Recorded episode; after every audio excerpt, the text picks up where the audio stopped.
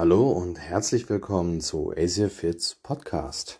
Für diejenigen, die mich noch nicht kennen und heute erst eingeschaltet haben, ich bin Mike Dietrich, Personal Trainer und Ernährungsberater.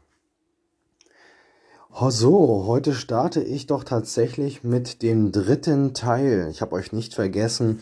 Ich mache natürlich weiter, auch wenn mein Hals ein bisschen kratzt und ich leicht erkältet bin, was ja auch nur eine Form der Entzündungsreaktion darstellt möchte ich heute weitermachen mit den Symptomen von Entzündungen. So, die entzündlichen Symptome werden meistens auf äh, fünf Kardinalsymptome reduziert, die eine Entzündung darstellen. so.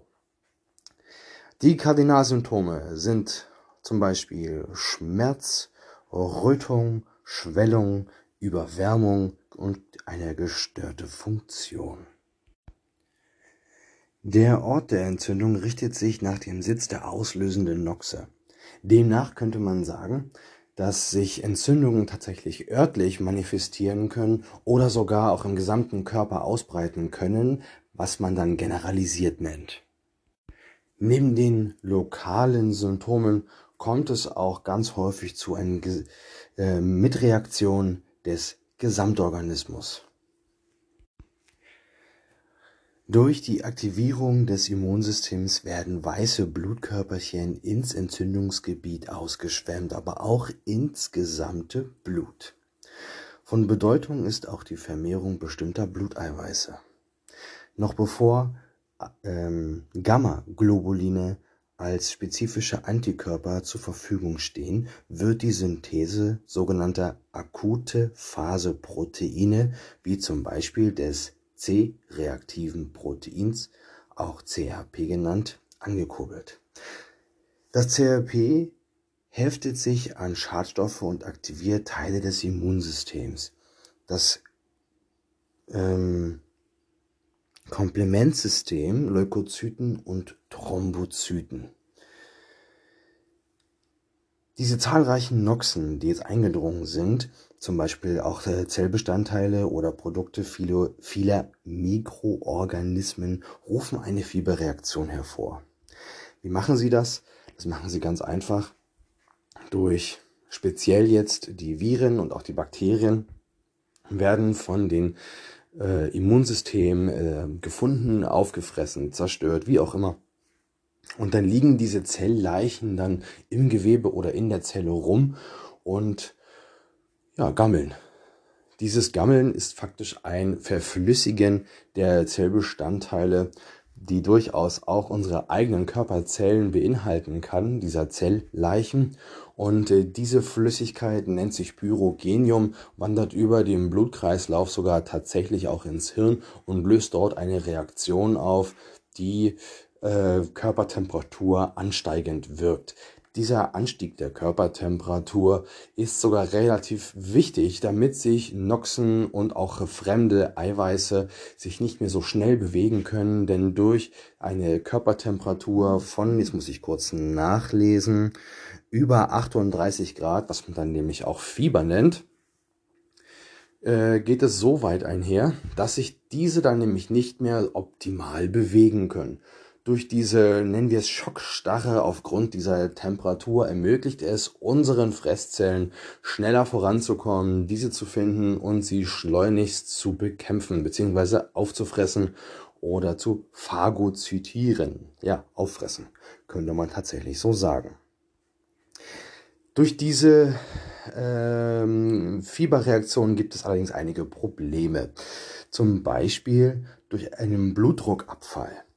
Wie entsteht der? Der entsteht hauptsächlich dadurch, dass eine erhöhte Körpertemperatur die Gefäße, also die Venen zum Beispiel, weit stellen kann. Das, ähm, der, das Blut kann tatsächlich nicht so optimal gegen die Erdanziehung nach oben Richtung Herz anarbeiten.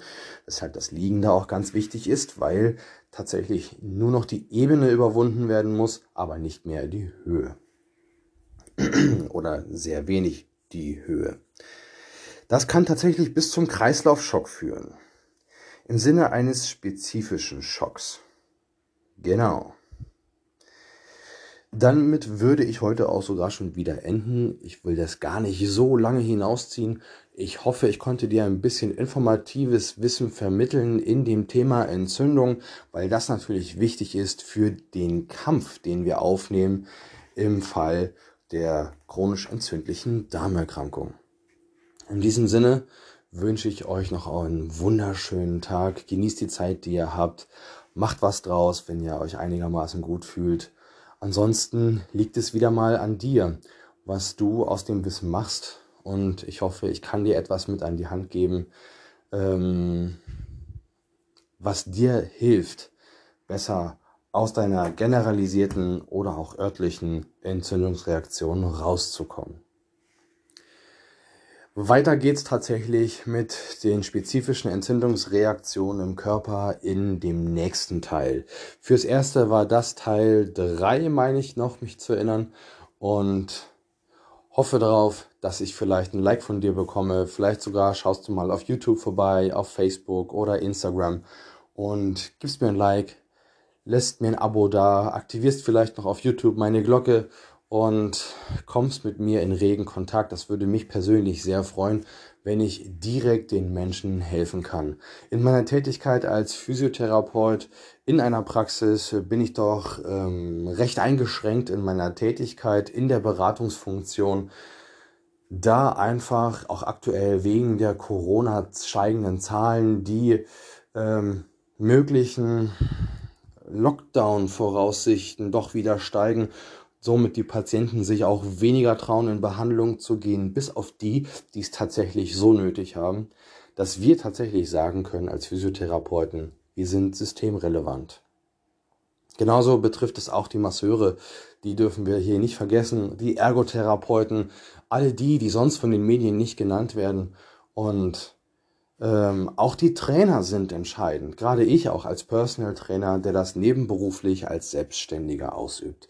Das ist alles wichtig, weil wir nicht nur die Hobbyleute haben, die ein bisschen sich bewegen wollen, sondern weil wir tatsächlich auch Leute mit behandeln, mit begleiten ein Stück in ihrem Leben, um für sich selber gesünder, fitter und damit auch immunstärker zu werden. Ganz spezifisch jetzt zum Beispiel wegen Corona da steht ja vor der Tür und ich bin der Meinung, dass wir da durchaus auch selbst Hand anlegen müssen und nicht nur blind auf den Arzt und die Pharmaindustrie vertrauen sollten. Um keinen größeren Shitstorm jetzt zu provozieren auf Seiten der Pharmaindustrie, halte ich mich da jetzt mal zurück. Da gibt es ja einige Bekannte und auch Kollegen, die mal einige Ausdrücke davon genannt haben, äh, wie sinnvoll vielleicht eine Impfung darstellt. Das muss jeder am Ende für sich selbst entscheiden, denn auch das ist eine kurzfristige Noxe, worauf der Körper reagiert. Also, wenn du da draußen tatsächlich eine entzündliche Erkrankung hast, eine chronische entzündliche Erkrankung, solltest du dir es zweimal überlegen, was du mit deinem Körper anstellst, welche Medikamente du nimmst und welche Nahrungsergänzung du auch nimmst. Im Zweifelsfall kannst du deinen Arzt fragen, deinen Apotheker. Im besten Fall fragst du sogar einen Orthomolekularmediziner, die sich hauptsächlich mit diesen Themen beschäftigen oder deinen Therapeuten oder Trainer des Vertrauens. Wenn jeder in seiner Verantwortlichkeit bleibt, sollte das kein Problem sein. Also, Sportsfreund, ich wünsche dir jetzt noch alles Gute, hab einen schönen Tag und werde der, der du bist in einer Welt, in der andere dich zu jemand anderem machen wollen. Ciao, macht's gut.